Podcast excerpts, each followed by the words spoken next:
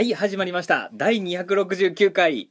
えーと、漫画ジャックでございます。うーい合ってる？合ってる？これで。えー、これじゃあ、名前わかんないよ。西光海です。お姉ちゃんほんまに自分のおっぱい好きやなゴールドラッシュ田辺ですはい、二人で、えーと、やっております。第269回は、はいえー、漫画ジャック。はい。本当は3人ですが、はい。二人で行う、ええ。えー、ボスがいない間に、君の名はの続きをもっと喋りたいジャック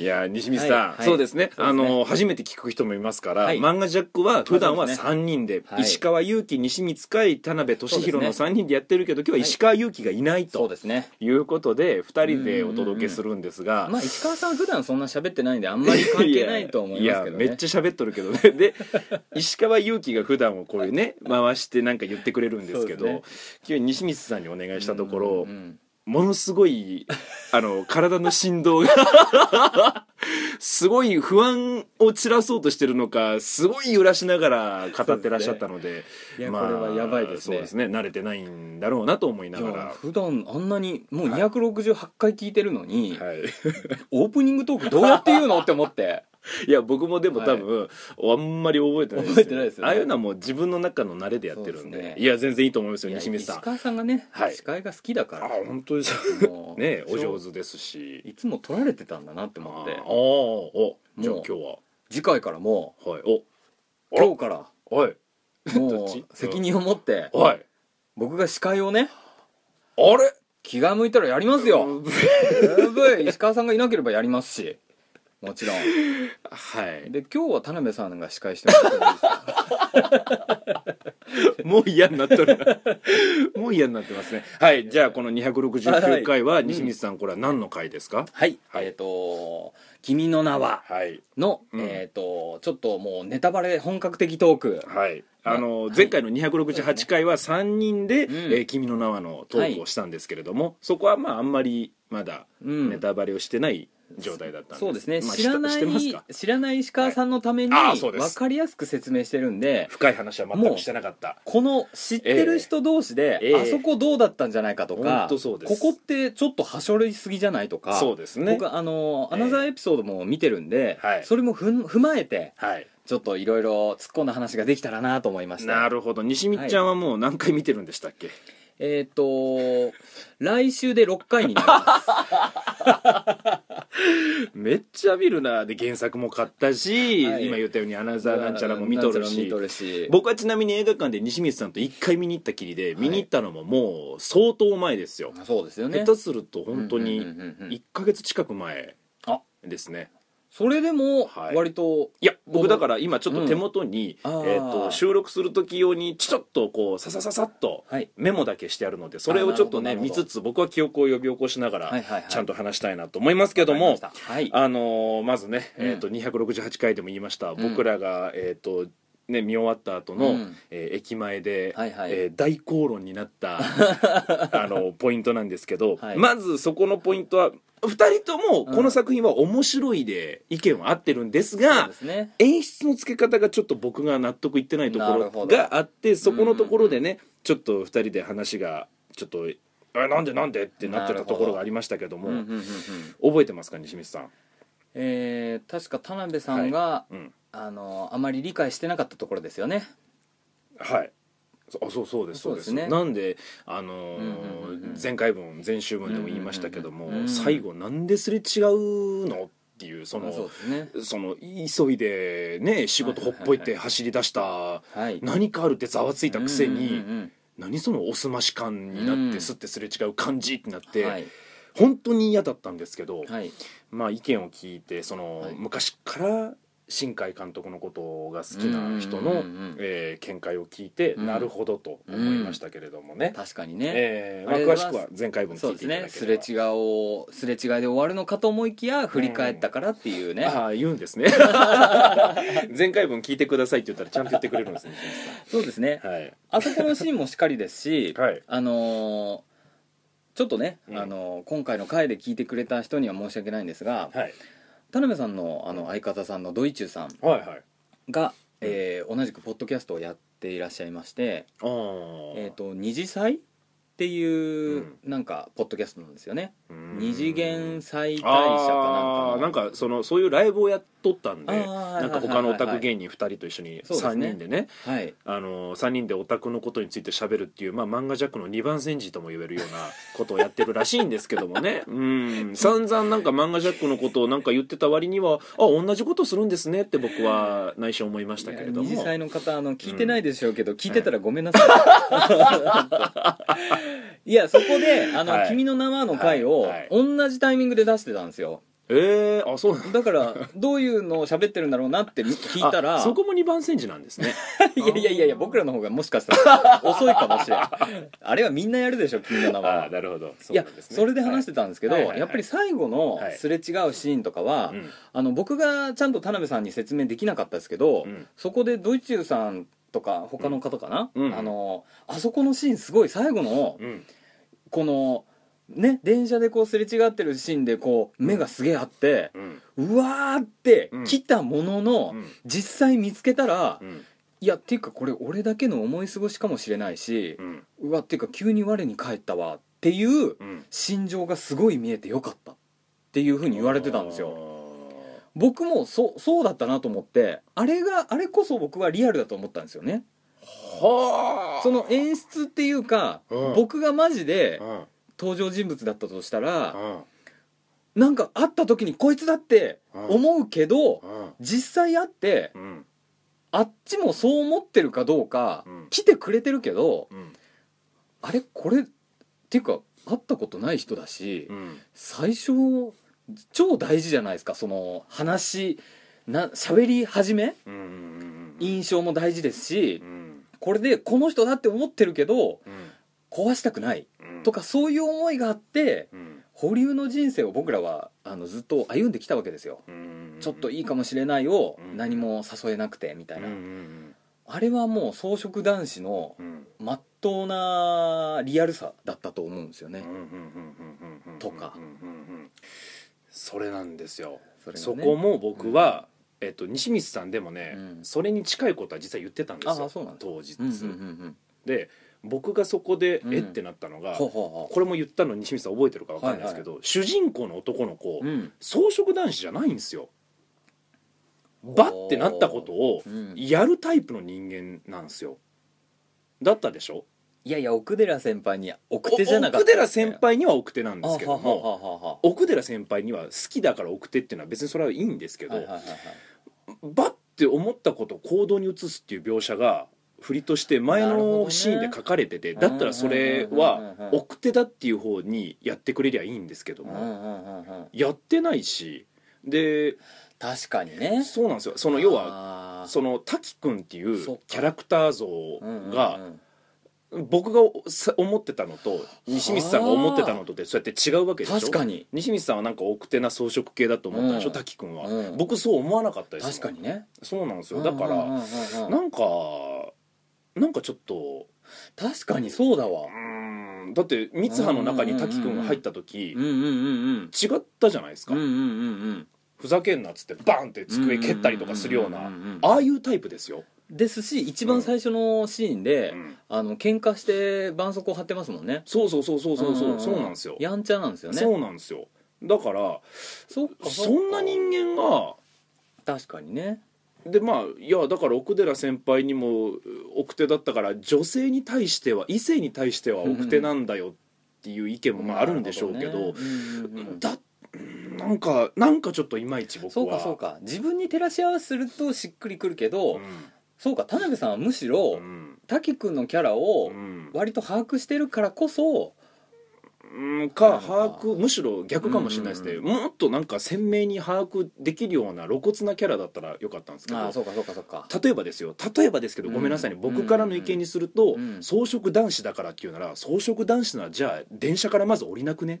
って思うんですよ。あなるほどね。本当にリアルを追求するなら。はあってなって。そう。ざわっとしてあうん。なんだろうなんだろうってなるけど行動には出ないと。そう。あの行動を起こしてる時点でドラマチックに見せていいのに、なるほどね。急にまたリアルにされてもそうかそうか。えー、そっちの方が違和感があるんですよ僕。あんなバッて飛び出しちゃうような人そっがかそっか。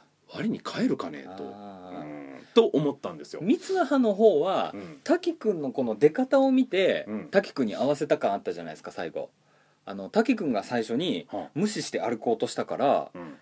あれ？歩き出したわ？うん滝くん。うんうんじゃあ僕私もうん。ちょっと降りてみようかな、うんですれ違うんかいって三葉の方はうん。突っ込んでたと思うんですよね。うんうんうんうんだから多分滝くんがそういう行動しなければ、うん。三葉の方からはちょっと抱きついてた感あったと思うんですよねはあそうですね。あの滝君からの一言目によってね、最初のねファーストコンタクトによっては。そいやそうなんですよ、ね。西水さんそれは本当に。そ,、そうですね。のあそこのなんていうんですかすれ違うとこだけで見れば、すごくいいんですよ。ね。本当にリアルだと思うんですよ、今西見ちゃんが言った通りそれはすごくわかる。三葉の感じがすれ違うんかいじゃなくて多分、うん。あれ？ああ違ったのか？ぐらいだとは思うんですけど。ああなるほどね。いやあれはわかるんですけど、いやいや走り出させたならうんそうだね。キャラ違うでしょって僕は思ったんですよ。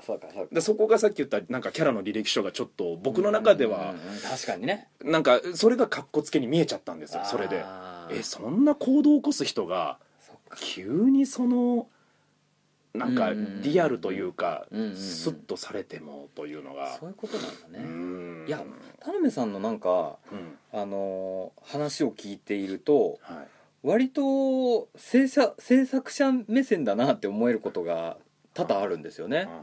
あの多分他のシーンでもつじつま合ってないところを見つけてますよね。そうそうですね。うんまあなんかそういうのは荒探しみたいですごい嫌ですけど。いやいやいやなんかあの田辺さんがうん。こここうだった方が良くないって言われたことなんかあの話し合った時あってはいはい。確かにその演出いいわって思ったことがあったんですよ。なんだっけ。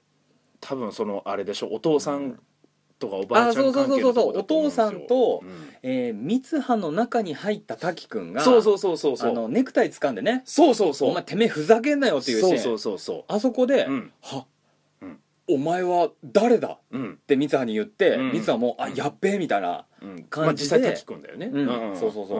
うん。でうんそこですぐ終わったじゃないですか。はいはい。そこ田辺さんなんか言ってましたよね。そうですね。はい。なんかそこでうん。もうちょっとなんか伏線があった方が優しいかなっていう気はしたっていうのでうんうんうんうんなんだっけなちょっとごめんなさいパッと今出てこないですけど。なんかうん。こう見つめ合うシーンをもうちょっとそうそうそうそうってましたよね間間とか間とかね。そのそれに至るのが今僕が言おうと思ってたところなんですけどうんうんうんうん。その三葉のおばあちゃんとうん。その要は息子はいはい。その町長うんうがん。縁切ってるじゃないですか。そうなんですよ縁切ってるのにん。最後うん。避難警報ですって言っうて町長の部屋にはい。縁切ったばあちゃんがいるっていうのそがうんななんでと思って。ううんうんうん。でそのなんて言うんでしょうね、うんうんうん。お父さんもそのなんかなんかわかんない。昔その多分双葉とねはいはい。なんかあったんでしょうけどそれになるなんか違和感のしこりを感じたのならその描写をもうちょっと欲しかそうったなですよね。その違和感のしこりがあるから、うんうんうん。あれこれなんかあるなってなって、うんうんうん。ばあちゃんを呼び寄せたならわかるんですけど、うんうんうんあここでプツンって切られたので、うんうんうんうん僕僕はですよ、うん。新海監督はいやだからそれがいいんじゃないかっていう、うん。あの見る人がうん。何回も見に来てね、考えられるからいいじゃないか、うんうんうん原作も売れるし、うんってなるかもわかんないですけど、僕はいやうーんにしてはちょっと優しすぎないなってちょっと思ったんですよね。こんだからこれはごめんなさい、うん。うん好みの話なんいやいでやもちろんもちろん。賛否は絶対あるんですよ、はい。僕は逆に、はい。はい。あのー新海誠監督は、うん。あのーすごくない人で、うん。あのーもうはえなんていうんですか？うんうん。全然ロジックが崩れている。うん。そして何もできない人ほっていうふうにあえて考えてう。ほあのキャラクターたちが勝手に動いてるっていうふうに見てるのうでいいですね。もう勝手に想像して僕の中でのストーリーがあるんですけどそのストーリーを話していいですか？あいいですよ。新海 誠の監督が喋ったことやはい。あの他のレビューとは違うことなんですけどこうだったらいいなって。僕あのう。んアナザーストーリーも見てるんでうん。まずそのアナザーストーリーって何ですか？僕それ知らないんですいろんなうん。主人公とは別のうん。えー例えばあのサヤチン視点テッシーえー四つ葉視点のうん。お父さん視点うん。などが揃ってるストーリーでえそれは何？公式で？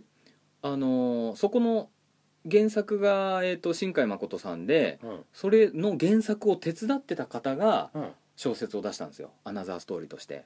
あああるのねそれ。あるんです。あー。だから裏設定そして書き込まなかった設定を出したっていうやつなんですよでもうん。例えばですようん。細かいところで言うとあのー三葉がうん。滝くんが入った三葉がうん。バスケットをした時にうん。あのーなんていうんですかえっ、と、おっぱいブルンブルンってなるんですよ、はい。すっごい。はい。で男子が「おお」って。あはいはいはあいうちょっとのワンシーンもい、うん。なぜブラジャーがうん。つけられてないのかっていうのがちゃんと鮮明に書いてあるんです。アナザーストーリーではああなるほど。あのワンシーンでしかわからないですけど、はいはい。なんであの、うん。えーワンシーンがあったか。うん。そしてあのカフェのような木の、うん。えー、とカフェをちょっとつテッシーと一緒に作ってるんですけど、はいはいはいはいはい。あの時にはい。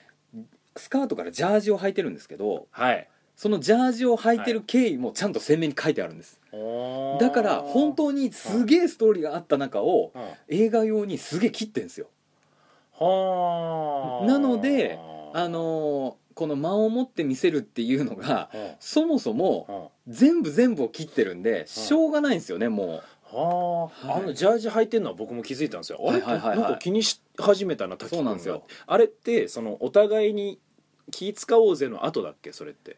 シーン的には。うえっ、と気使おうぜの前なんですけど前にその気使うようになってるんだ。あれはテッシーが言ったんです。うんテッシーが三葉のことちょっと好きでうん。お前にはやらせんと。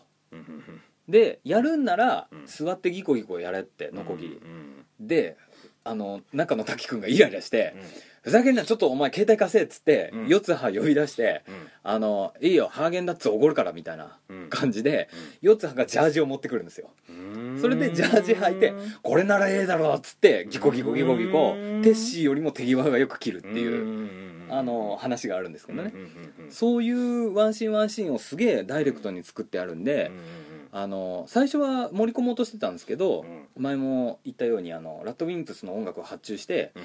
あのその音楽が綺麗に入るようにぶち抜いたっつって。はあ。それがもう気持ちいいんですけどうん。それでですねうん。あのアナザーストーリーで僕がすごい引っかかってたうん。お父さんがあの後うんどういう起点をしてうん。そのみんなを助けるようになったのか。いいですね。そう最後そこも謎でしたもんそうねなんですよ。まあそこはだからそのなんかお父さんがさっきも言ったしこりがあれば、うん。あのーなんかこれあるなって言って気づいてその三葉のことを信じるっていうのは分かるんですけどそれがはしょられてたのにうん。なんでみんな助かったんだろうっていうのね。が分かんなかったんでちょっとお願いしていいですかじゃあそこは。まずはあうん。のアナザーストーリーがちゃんと言ってる方。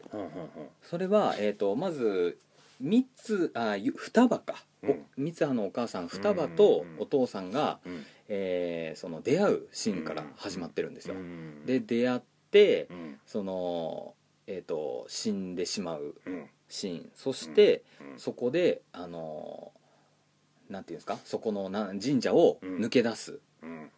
でうん。その前にですね双葉がうん。必ず言ってたことがうん。あのこんなど田舎にうん。あなたみたいな、うん。あのできる人が養子になって長男なんですけどあの他のなんか公務員かなんかだったんですようね、ん。なん公務員じゃないなもっと偉い。うん。そこを辞めてうん。あの双葉に一目惚れしてうん。あの来るっていう話なんですけうどん。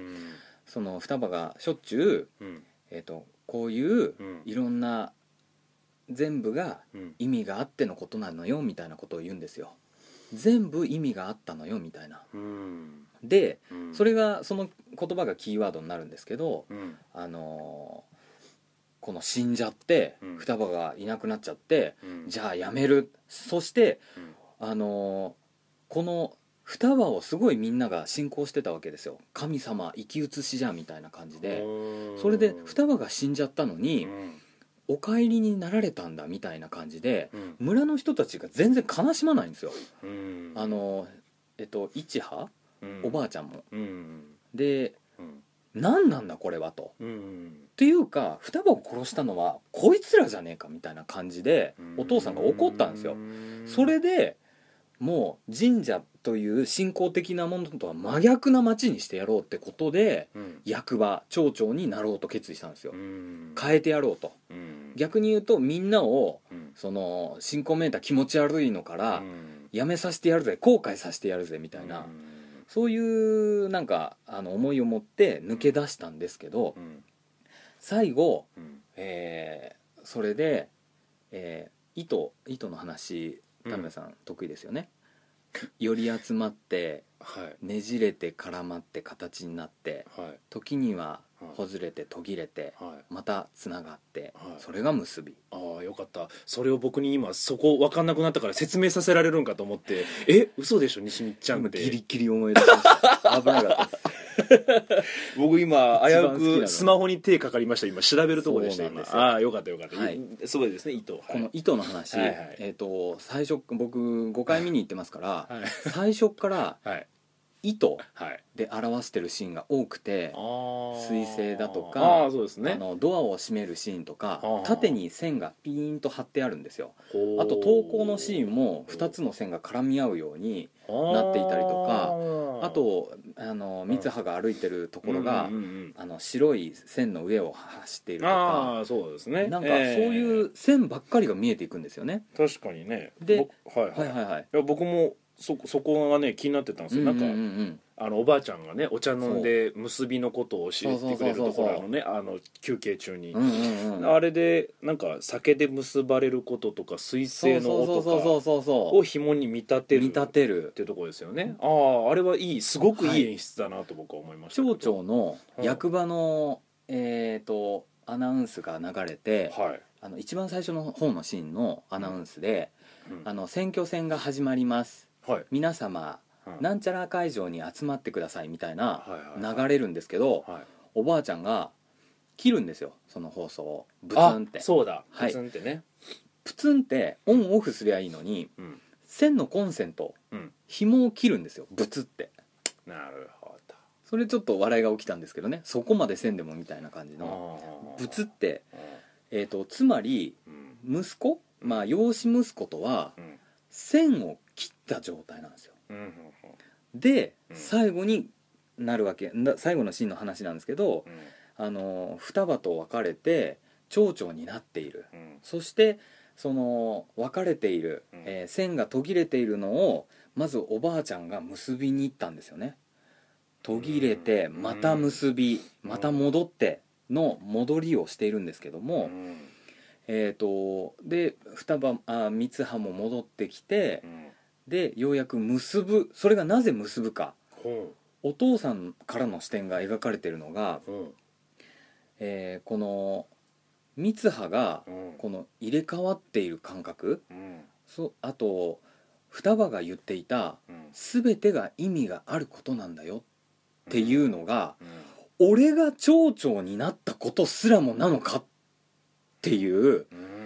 この本当に今あの彗星が分かれてきている。うん。でみあの三葉があの何か変な入れ替わり現象も起こしたりとかしてうん。そしてあの今に集約されてるみたいなことを言うとうん。これは本当に起こるし双葉のその最後のキーワードうん。その全てに意味があったんだっていうのがこの俺の立場はうん。もしかするとこの今日の呼びかけのためにあったのかもしれないってつながって奮起するんですよ。双葉を救えなかった。うん。でもうん。こいつらを救わないといけない。うん。そして双葉が最後に言い残したうん。言葉。うん。私は死ぬんじゃないと。うん。またいつでも会えるよ。って言って死んでいくんですけどうん。そのえっ、とダーンってあの三葉が来た時うん。三葉があまりにも会ってなくて大人びててうん。双葉に見えたんですよ。そうかって。また会えたなってなったんですよ。うんそれはどこのシえっ、とバーンって来てーンうん。あのー最後にお父さんが、えーお前までまた」って言ってはいお父さんが最後ハッてするんですよ。三葉を見て、うん。そこうん。何も描かれてないんですよ。映画館では、うん。でもお父さんのシーンとしてはあそこで全部つながるんです。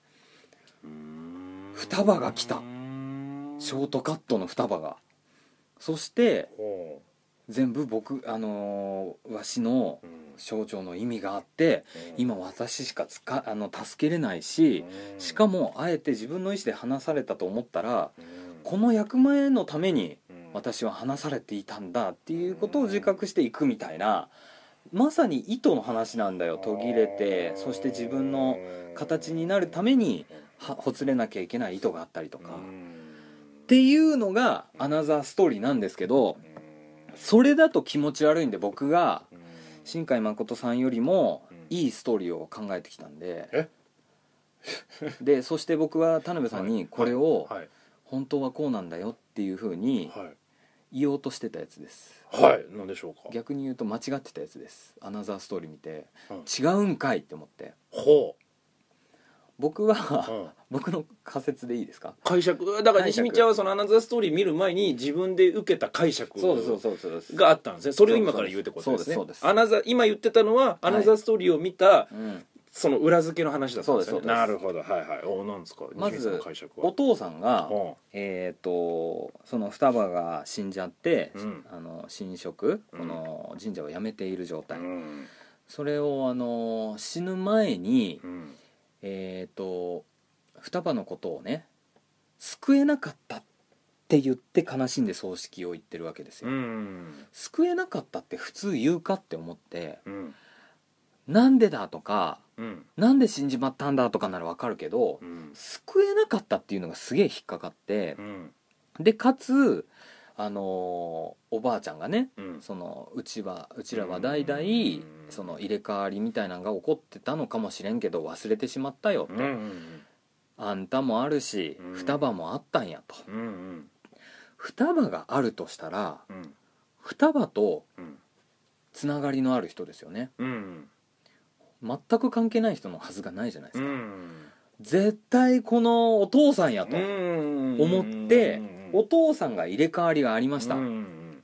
としたらですよ、うん。この滝くんやうん。その三葉がうん。記憶を忘れてるにもかかわらず、すげえやっぱ気になってるじゃないですか、うん。お父さんが記憶なくなっちゃってるけど、うん。そういう状態なんじゃないかと。うんうん。で、えー、とおばあちゃんもうん。そういう状態だったけども、あんたを見とるとわしの思い出がちょっと見えてきたんやよみたいな思い出したんやよ、うんお父さんもですねうん。入れ替わってる滝くんが入ってる三葉を見てうん「なだ誰だお前は」うん。って言った自分にハッとするんですよ。誰だお前はだしうん。こういう経験なんかあったぞみたいな西光さん。はい。それがさっきから言ってる僕で言うそのしこりの部分なんでうんうんうんうんその描写が欲しかったけど映画にはそこなかったじゃないですか。ないし、まず。はいはいはい。原作にもストーリーアナザーストーリーもないんですよ。だから、うん。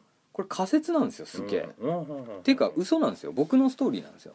うんまあ嘘ではないですけどね。感じ取ったことですから。回ストーリーなんですよ、うんおおおいい。今のちょっと切っときますね。ええ はい。いやそれで、うん。あのー最後の、はいあのーお父さんがこう三葉が来てうん。こう訴えてうん。覚醒するんじゃないかってはい。思い出して、それは西光さん言ってましたね、確かに。今言ったことはちゃんと僕も聞いてました。あれが、うん。あのほネタバラシだと思ってたんですよ、うん。僕は本当にそう思い込んでたんで、うん。アナザーストーリー見たらそんなん書いてなかったからうん。あ勝手な思い違いだし 救えなかったっていうまどろっこしい表現をお父さんしただけだなみたいな。だからそうなんですね。残念すぎるんですけど、ああ双葉はじゃあ誰と入れ替わってたんですか結局？うんそれも書いてないんですよ。ねえ？いいてないんですよ。本当に僕もね、これだから西光さん、あのポケモンと一緒ですよだって、はいはい。あのー一本じゃわからない完結しない作品っていうか。ああなるほどね、でもこれね、うん、これちょっとね僕はちょっといかがなものかと思うのは、うん。ポケモンはちゃんとそれ歌って発売したわけですよ、赤と緑で出てくるポケモン違うからー2個ないとダメだよって言って出してるんですけどうん君の名はそんなこと言ってないじゃないですか。うん今言ったようにアナザーストーリー読まないと分かんないとかそんなこと言ってないんですよ。だとしたら映画としては僕はやっぱ不完全なんじゃないかと思うんですよ。うんうん。うん僕みたいに映画しか見ない人もいるじゃないですか。確かに確かに。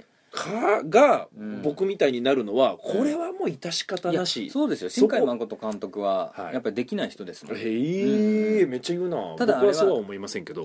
あれどっち？ええちょちょちょあのそのいすげえできるんだろうけどはいはいはい。やりすぎてるなって僕は思ったんですよ。ああなるほどね。はいなんです。過剰表現。なんかうんうん。いやっていうかそのなんかねうんうん「えわかるでしょみんな」っうん。てその映画見て面白かったら原作みんな普通買うよね。っっていうなんかそのうんこっちにうん。こっちにその想像さ比重せすぎ？比重を想像もそうだしうんなんか行動させるっていうのもんんいやある程度はいいと思うんですよ。うん見終わった後面白かったらパンフレットを買う。んうでそのパンフレットにあるとかうんは全然いいと思うんですけどうん。のなんかうんなんていうんですか比重がね。比率がちょっとね。でかすぎませんか？だから僕うん西光さんにも言ったのがうんあの普通はみんなもっと階段にするんですけどうんこの人なんか急によじ登らなきゃいけないぐらいの段を作るからうんいやそれはうんうんクライミングが好きな人はいいかもしれんけどうん僕はクライミング好きじゃないと。そのいわゆるアナザーストーリーとかまで手出すっていうのが僕で言う今言ったクライミングなんですけどそれをやらない人からしたらちょっと不親切じゃないですかってこれ僕言ったじゃないですかラッドウィンプスの曲で「クライミング」っていう歌詞が出てくるんですけど 登ってくれってことなんいですか？やそこまで気づけばちょっと1回の映画それもそうですよ。2回見ろを前提にしてるじゃないですかそれって。それを良しとしてるやつはもうただのおかも様ですよそれはこっちから言わせてもらうと、本当にね。うん、で僕の周りでも別にラッドウィンプスの曲がこれ西見さんも驚いてましたけど、うん。いいって言ってる人は別にみんな言ってるわけじゃなかったですか。ら、うんうんうんうん。なんかね、うん。うん。いやだからもう最低な監督ですしもう次はこれほどの対策は作れないでしょうしうん。今回うん。作らされたんですよ、なるほど。この時代に。なるほど。うん、まあ DVD とかブルーレイ買いますけどね。ええ 西光さんおかも様じゃないですか。いやいやもう最低だと思いますしこんなに金使わせる作品他にないですから時間も取るし何一ついいことないわ西光さんお金払ったら何言ってもいいわけじゃないですよ。あそうなんですか、はい、僕6回見て原作も買ってアナザーも買って DVD も買うつもりだから言うよじゃないですよ。あとボケの感じにちゃんとしてますからね。大丈夫ですけどもちろん。フォローありがとうございます。あいえいえとんでもないです。いやなるほど、まあね。なんかねうん。僕はちょっとうん確かにね。あんまりまあい人それぞれじゃないですか。だってほらその、それこそだってそのこと言ったらハッピーエンドが好きな人と、なんかなんですかカタルシスみたいな悲劇で終わるのが好きだっていう人といるわけですから、いやそれはもう好みですからね。そうですね、えー。いやでもね、うん。田辺さんも思いましたけど、はい。2回見たいと思ったわけじゃないですか。あのー思いました、ね。思いましたね。また見たいなと。田辺さんもお様なんでおすよね。かも様ですね。僕がそれ行動に行動に起こしてないだけで。あそうかそうか。そうなんですよ。見たいなって。見たいなとは思いますねいや本当にあのーいい面白かったです。これは素直に僕は本当うんにさすごいなと思いました、うん。もう一回見させようとする力は半端じゃないなと。それってすごく大変なことじゃないですか。何においても。うん。もう一回見たいと思わせるって。うん。これはすごいことですよ本当に。そこをまず評価しないといけないんですけどにしてもちょっと比重多すぎませんっていう。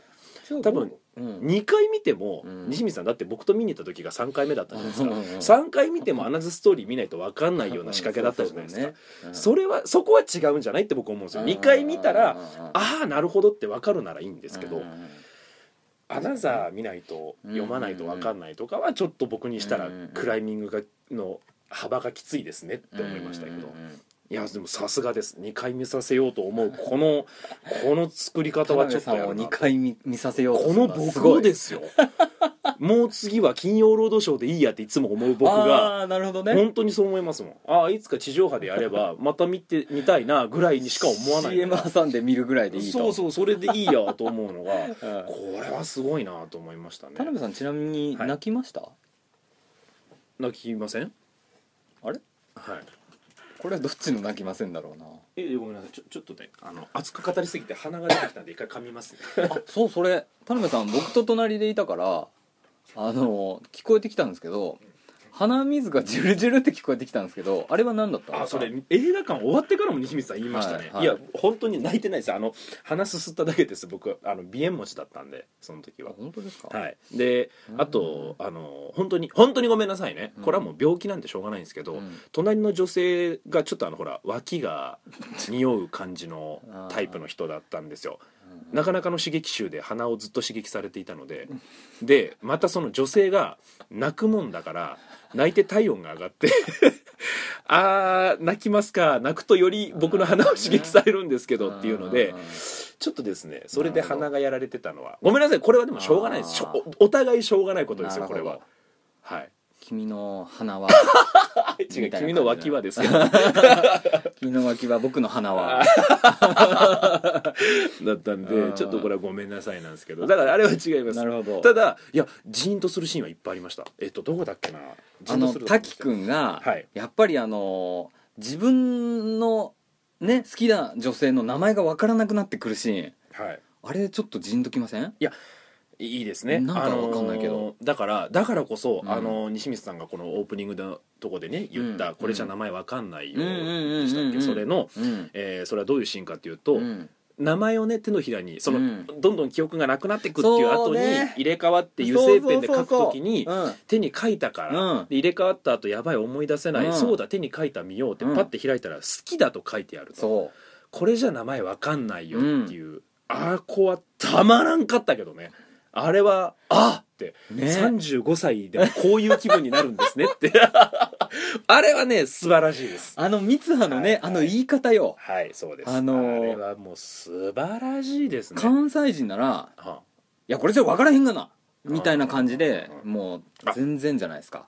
いでまたそこそれをね西光さんそうなんですよね。このはい。分かんないよみたいな感じでいやいやいやお前いや。デレデレしとるがなっていうさ。そうなんですよ。西光さんあのねまたこれがあの 岐阜っていうで、はいはいはい。石川県と言葉が近いんですよ。やっぱりねそうなんですよ。僕田辺さんが出てきてもうすごい嫌だった1回目。だから2回目見に行こうって思った。田辺さんがいつになったら出てこないんだろうって。石川県5の回目で見出なくなりました田辺さんが。石川県の敗したんやよみたいあなそうですそうです。あもうのすごい言ってくるから。えっとねあとこれは近いのがあれですよね。あの、あれ。なんだっけあのカルタのほらど忘れした、なんえー、ちはやふるちはやふるのあの男の子の新田君がいる。あの福井県の越前の方と、うん。えー石川県の僕がいる加賀の方と、はいはいはいあと岐阜っていうのが要するに、うん。その要は隣接してるわけですよ。嫌だったわ。だから言葉がどうしても近いんですよ、ね。は。はい。なのであのちょっと僕が言ってる言葉に近いんですよね、あの辺の僕の知りい合い田辺さんしかそんな方言する人いないからもう100%田辺さんが出てくるんですよ。で方言じゃなくて田辺さん語って出てくるんですよね。あれが気持ち悪くてしょうがなくて感動するシーンが笑っちゃうんですよ。やーうわーっていや思って。西水さんあのー僕もね広島の言あ葉を聞くととか。西光さんがお母さんと電話しとる時あ西光ちゃんやっぱ広島の人なんやってなるあの感じが出てくるんですごいわかります。いやいやいやそれはねご迷惑をおかけしてるな。僕僕の広島弁出る時お母さん飲みかい それが嫌だな。それはそれで。あのねそうなんですよ。でだから僕ね、あれ多分方言指導入ってますよねちゃんとね。ね。あのすごめんなさい。僕だから本当一回しか見てないんでエンドロール確認してないんですけど、ねうん。うんうんいた方言指導っていうあ人見てなあーいや多分いると思うよあれは。すごいでしょあうん。完璧ですよ、うん。聞いててうん。本当に地元に近い言葉。まあさすがにち違いますけど、うん。近いのでうん。あのだから僕本当ねそれだけでまずスッと入ったんですよ。僕あの それだけで言うと。いやでもこれ大事なことなんですよ。音楽とか匂いとかもそうなんですけど違和感がなかったってことね。そういうことです。あのなるほどっていうかあの懐かしいって思いって何よりも強いんですよ。あの僕ずっと国立に10年住んでて、えー引っ越した後に「うんうんうん。あの狼子供の雨と雪」っていう映画を別の監督の作品ですけど、見たあれも国立が最初舞台なんですよ。うわって一気に掴まれるんですよ。うん。これだけはもうどうしようもないんですよ。かなるほどね。しょうがないですよね。懐かしいっていう感情は、それに近いのが来るので、うん。もう本当に見終わった後西光さんも言いましたけど、うん。本当に最初この世界にいるような感覚にね。グッて一気に入ったんですよ、僕、それもあってこの作品好きいいなと思ったのかもしれないですね。ちゃんとその辺もテーマはしてねなんかあの田舎の設定なのに標準語で喋ってないっていうところがよかった。まあすごい当たり前のことなのかもしれないですけど大事なことなんですよね。そうかそうかこだわってますよね。いやいいです。あれこれはいいとこでしたあよのなんか2ちゃんかなんかでうんあのまあね批評する人もいるわけですよ。まあまあそうですね。君の名は。ええ。で、はい。あの田舎の設定が、うん。あの若い子があんなにいて、うん。えー、とそしてイオン的なものがない。うん。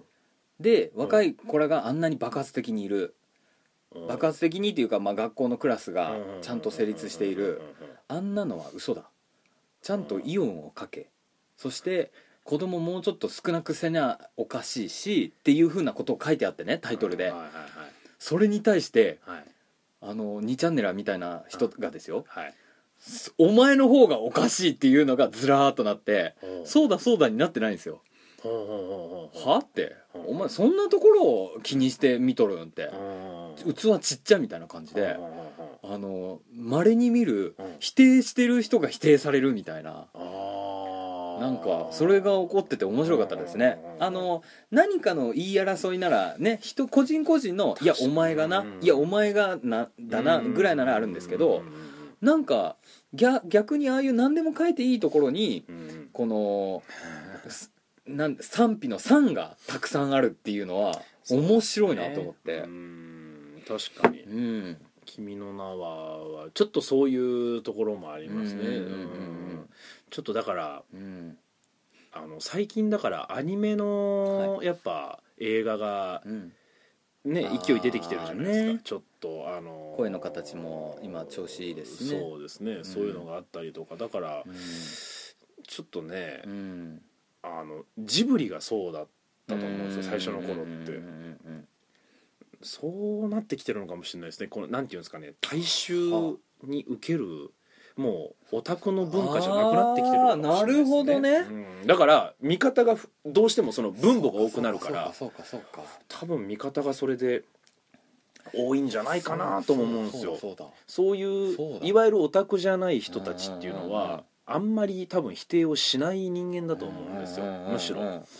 だからオタクの方がもしかするとねそういう細かいところが気になって言うのかもわかんないんですけど。うん。もしかしたらですけど、うん。今はもうファンタジーもなくうん。なんか普通の世界のうん。アニメ映画みたいなのが、そうですね。例えば思い出ポロポロとかうん。ああいうの今出したらひ大ヒットしてたのかもしれないですね。そその当時ももちろんヒットしてまましたけど100億円は超えてなかったから。だって声の形はまさにそうですからね。別に何のファンタジーもない。本当にそうだった。そうですよ声の形そうだ、ん。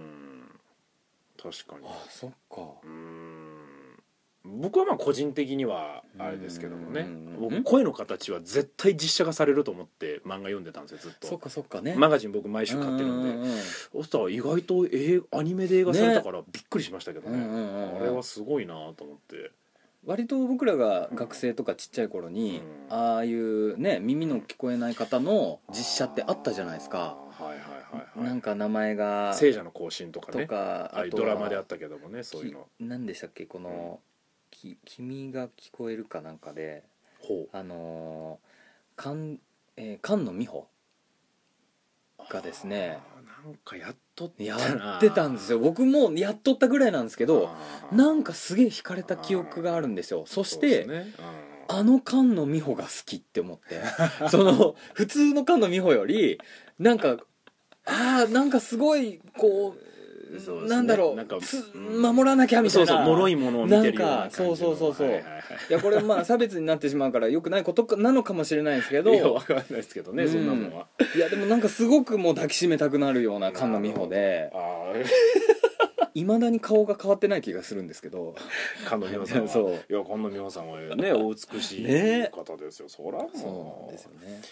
いやー。ということでちょっと最後に、はい。あの僕がちょっといさっき言いかけたことでいいですか？でしょう。いいですよ。あの、はい。記憶がなくなるうん。っていうことについて、あのちょっとね滝くんがこう「誰だ？うん。誰だ？お前の名前は何だ?」っつって、うん忘れていく。うん。忘れたくない人忘れちゃいけない人？っつって、うわーってなっていくシーンで僕ダラダラ涙流しちゃうんですけど、あれがうん。涙流す僕が涙流れる意味が分かんないんですよ。だってう。ん記憶なくしてってるシーンじゃないですか、どこが感動するシーンなんだろうって思って僕泣きながら意味が分かんないんですよ。いやなんかすごい盛り上げてるしうん。泣きそうになるのは分かるけど構造意味を考えてみた時に滝くんが単純にボケてってると。名前分からんがなと。分かんないやだやだやだ。なだけをなんでこんなに僕が一番な涙流してしまうんだろうっていう意味が分かんなくわてねそれは田辺さんへがそういう感覚が全くない人だから、うん。そっちの方の視点の人でーちょっと何かないかなと思って。確かに僕そこあんまり記憶に残ってないシーンですね、うんうん。うん。だって滝君ですもんね。寝たら忘れるからあ田辺さん。ー西光さん西光さん。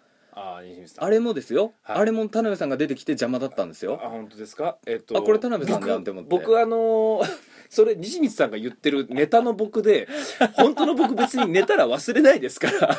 いやあのか忘れる忘れる。勝手に西光さんがそう言ってあの違います。西光あの僕、はい。あの面倒くさいからそう言ってますけどあの僕にとって必要じゃないなって思った情報を忘れてるだけで 寝ても僕そんなこと言ったら僕あのずっと記憶障害ですよ。毎日寝るから。だから田辺さんの必要のないなっていう範囲が広くて、例えばこうすすっごいあの人好きだなって思っても寝たら忘れて名前が分からなくなるんでしょ？だから滝君と一緒なんですよで言うんでしょ？忘れてはいけない人。この人は俺好きってことにしたいんやから。あーでもポケモンの方がいやいやいやっていう西光さん、はい。あの好きな人ぐらいは覚えてますし。あのいるんですか？そんなねそんな大事な大事なことはね覚えてますし。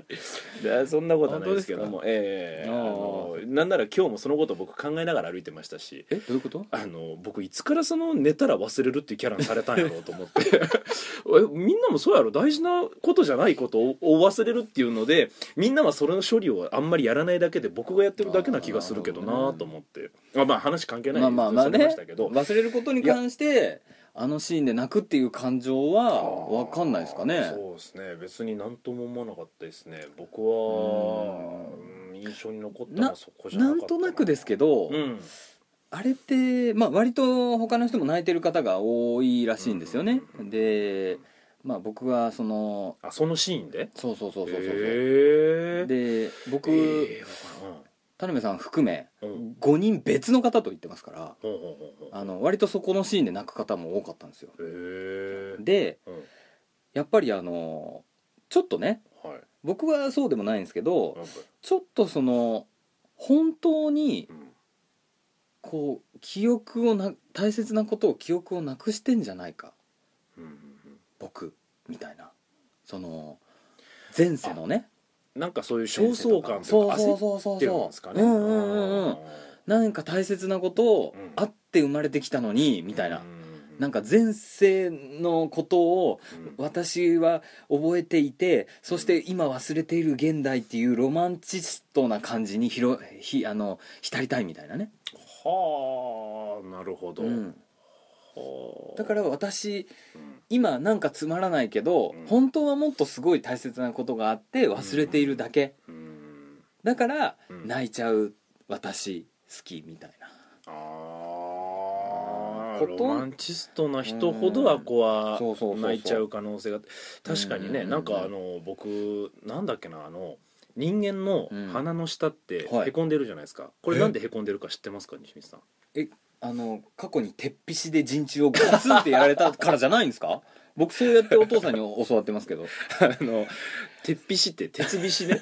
鉄皮紙あの真島君すっ飛ばす、ね、真島君す っていう漫画でね出てくる拳の形ですけども、で弱点がねここにあるからね。そうそうそう弱点があるから。えー陣中っていう。あのそれじゃないんですよ。なんか僕ああロマンチックなこと考えるなと思ったのが、はい。なんかね、えっと、人間が生まれ変わるシステムだと、はいはいはい。で生まれ変わる時神様に、うん。あの前世の記憶をはい。持ってかないように、新しい人生を歩みなさいっていうことで、はい。前世のことは死だよってこう口に指を当てられる神様の指の跡だっていうふうに聞いたことあるんですよ。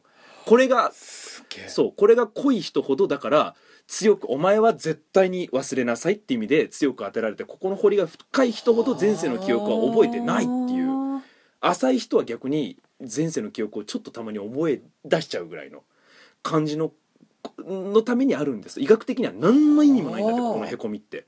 だからじゃあなんであるんだの時にそういうロマンチックな回答した人がいて面白すごいこと考えるなと思えって。何？これ解明されてないの？まだ医学的には何医学的に？こんなでですよ。わかんないです。その話を聞いた時にそう合わせて聞いたんで？本当はあるかもわかんないですよ。ただ僕はそう聞いたので。いやだから意味のないパーツがあるのここに。そうそうそう。うん。だからいやそんなこと言ったらだってお尻のね尾てい骨もそうじゃないですか。もう尻尾ないのにいまだに骨がある意味が分かんないじゃないですか何にもなってない骨ですよこれ。だから強く打ったら折るためにじゃないですか。痛いだけだな。だからそういうのうん。もそうですけど、はいなんかまああのそれを聞いた時にロマンチックへえいや僕にはない発想だなと思ったんですよ。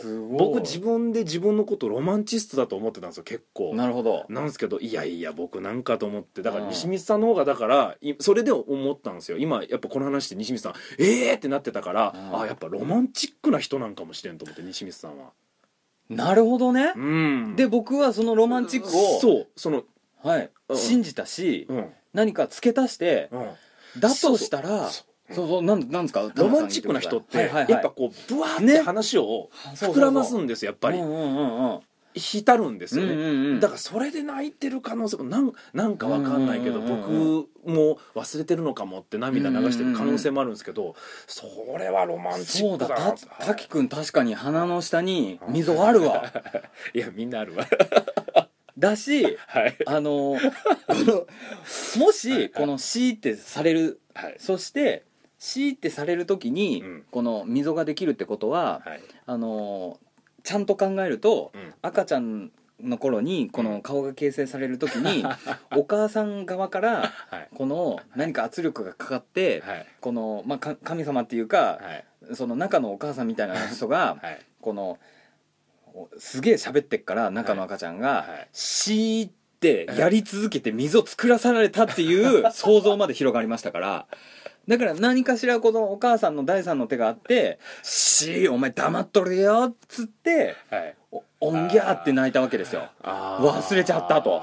そして言われあ言えない。そうそうそうう。んえっとねそこまでいやそれもありました。僕ちょっと言ってなかったですけど、はい。赤ちゃんが最初に泣くのははい。それだっつって、え？覚えてないやばい何にも思い出せないって泣いてるんですって言って人ました。人中ができちゃったって 泣いてるんですね。人中とは言わないですけどここは。はい。はい。いやそれを言ってましただから。そうやって。うわ。もう何も覚えてないからっつって。あもうまあ覚えてない。いやだ覚えてないってことですか？あれは嫌だーって泣いてる、なんかわかんない忘れちゃったっていうそれすら覚えてないからなんかわかんないけど泣いちゃうっていうやつだっていうのは聞きましたけどね。えじゃあ赤ちゃんが泣いてる理由と滝くんのあそこのシーン見て僕が泣く理由ってもしかしたら近いのかもしれ近ないいのかもしれない。そうそう。だからその話を僕はっと思い出して今言ったんです。だからでだから西光さんもロマンチックこんな話を思いつくなんて絶対ロマンチックじゃないですか。神様が死なんて。ね。だから泣くんだなんて。だから西光さんはすごいロマンチストのなのかもしれないなと思いましたね。僕あのね一番、うん。そういう非科学的なことが嫌いなんですよ。ほうほうほうほうほもうそういう嘘っぽいことが。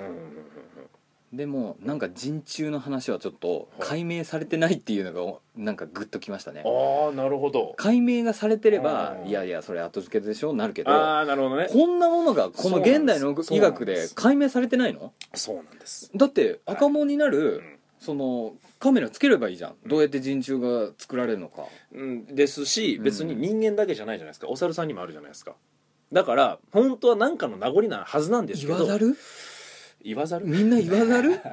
そうですね。言わざるは両手のひらで押さえてますけど。ああそうかそうか。C ってやってないか。C じゃないです か。そんな簡単な止め方してないですけど。いやだからねごめんなさい。ちょっと話それましたけあーそうなどいやだからだから新海誠監督もやっぱロマンチストなんでしょうね。うん。で僕は違うのかもしれんあうんそういった意味では。だからそこ共感ができなそうかそうかだかったのかもしれないですね。新海あれって言ってたんだ。いや僕言ってないです。そのこと 西光さん巻き戻して聞いてみてください。僕一言も僕はむしろすごいなって言ってますし。そうですね。はい、はい、というわわけで、ね、かりました。えちょっと待ってこれいや2人で喋ってすげえ話してはい、るし53分。本当はねこれちょっとで話して違うこと話そうって言ってたんですけどまあいいでしょそうねまあいいですね。ちゃんと撮れましたしね。はい、というわけで。エンディングでございます10時へ。すごいこれ石川さんおらんでよかったな逆に。そうですね。もっと長引いてた危なかったですよ。はい。いややっぱりねうんちょっと話足りなかったっていうのが爆発しましたねやっぱりそうねですね。はい。さあということでそうですよ、えー次週の話になりますか、はい。次週は何ですか西光さん。次週ははい。これもううん。公開収録の日なんですよ。ほうつまりすぐ編集できたらはい。公開収録だしはい。まずはちょっと宣伝しときますか？あそうです、その前にね。そうですそうです。えっ、と、はい。あこれ公開収録前のやつです前のやつです。えっ、と、えーー10月14日金曜日、はい。えー2016年ですね。ですね。10月14日金曜日の、えー14時から、はい。えー阿佐ヶ谷の、えーアニメストリートの中にあるチャラで阿佐ヶ谷というところで、うん。えー漫画ジャック公開収録そうですね。います公開収録だけじゃなくて、はい。初めて来た人にも大丈夫なように、はい。えーネタをはい。2本。はい。おおそして1本、はい。えーもしできたらねはい。石川さんをはいはめるコントを1本作りたいなと思って。そうですね、はい。あのー今考えてるのは、うん。事前に石川には嘘の台本を渡しといて。当日当日僕らが全然違うネタをやりだしたら石川は「はってなって。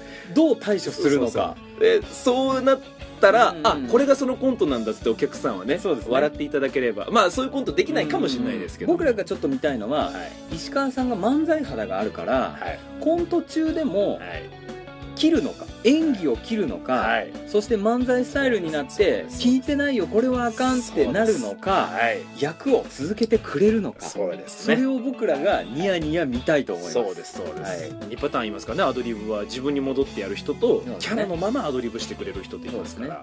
えーだからそれは実は企画みたいなもんなんですけど、え石川さんにはコントって知らせてやりたい。やりましょうやりましょう。この石川さんがちょっとね、えーバイトで今日いないので そういうこの報いを晴らさせてくれようと。わかりました。いうことですね。はい、はい。というわけで、はい。えーまあ早ければそれをお届けできるかなでというかな、ですね。もしくは、えーその前にはい。何か別撮りをするかもしれませんのでそうですまあ、次はフリー、はい。もしくは公開収録ということで。ということになります。はい、はいさあというわけでいやー2人でやりましたけどもね、またこういう会があるかもわかんないので,、そうですね。その時はまたお付き合いいただければと思います、あと石川さんには、はい。えっ、と C でお願いします。あそうですね。絶対言わないでください、このそうでね。あの、うんうん多分本人も嫌でしょうから、はい。知った上でやんなきゃいけないっていうのは多分辛いと思うのでそうですね。本当に皆さん言わない方がはい。ツイッターとかに書き込んだりとかもなしでそうその方が面白いです本人になねんかね直接言うとかもなしでお願いしできれば。言った人見つけたらは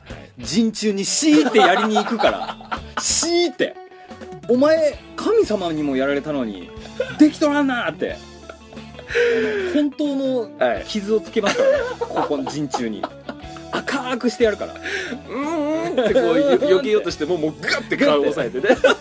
二人で田辺さんがほっぺを、はい僕が陣中を。そうですね。ジーってやりますのでね、えーされたいっていう人は言ってもいいですけど。いやいやいやいや言わない言わないで。はいぜひぜひ、はい。ということで、はい。よろしくお願いします。はーいはい、じゃあえお相手ははい、西光海お斗ゴールドラッシュ田辺でした。さよなら。さよなら。ああ斬新。西光ちゃんの締めはこうなんですね。それじゃあまた来週じゃないんですね。ね。あバイバイ。ね。さあ西光さんこのままいや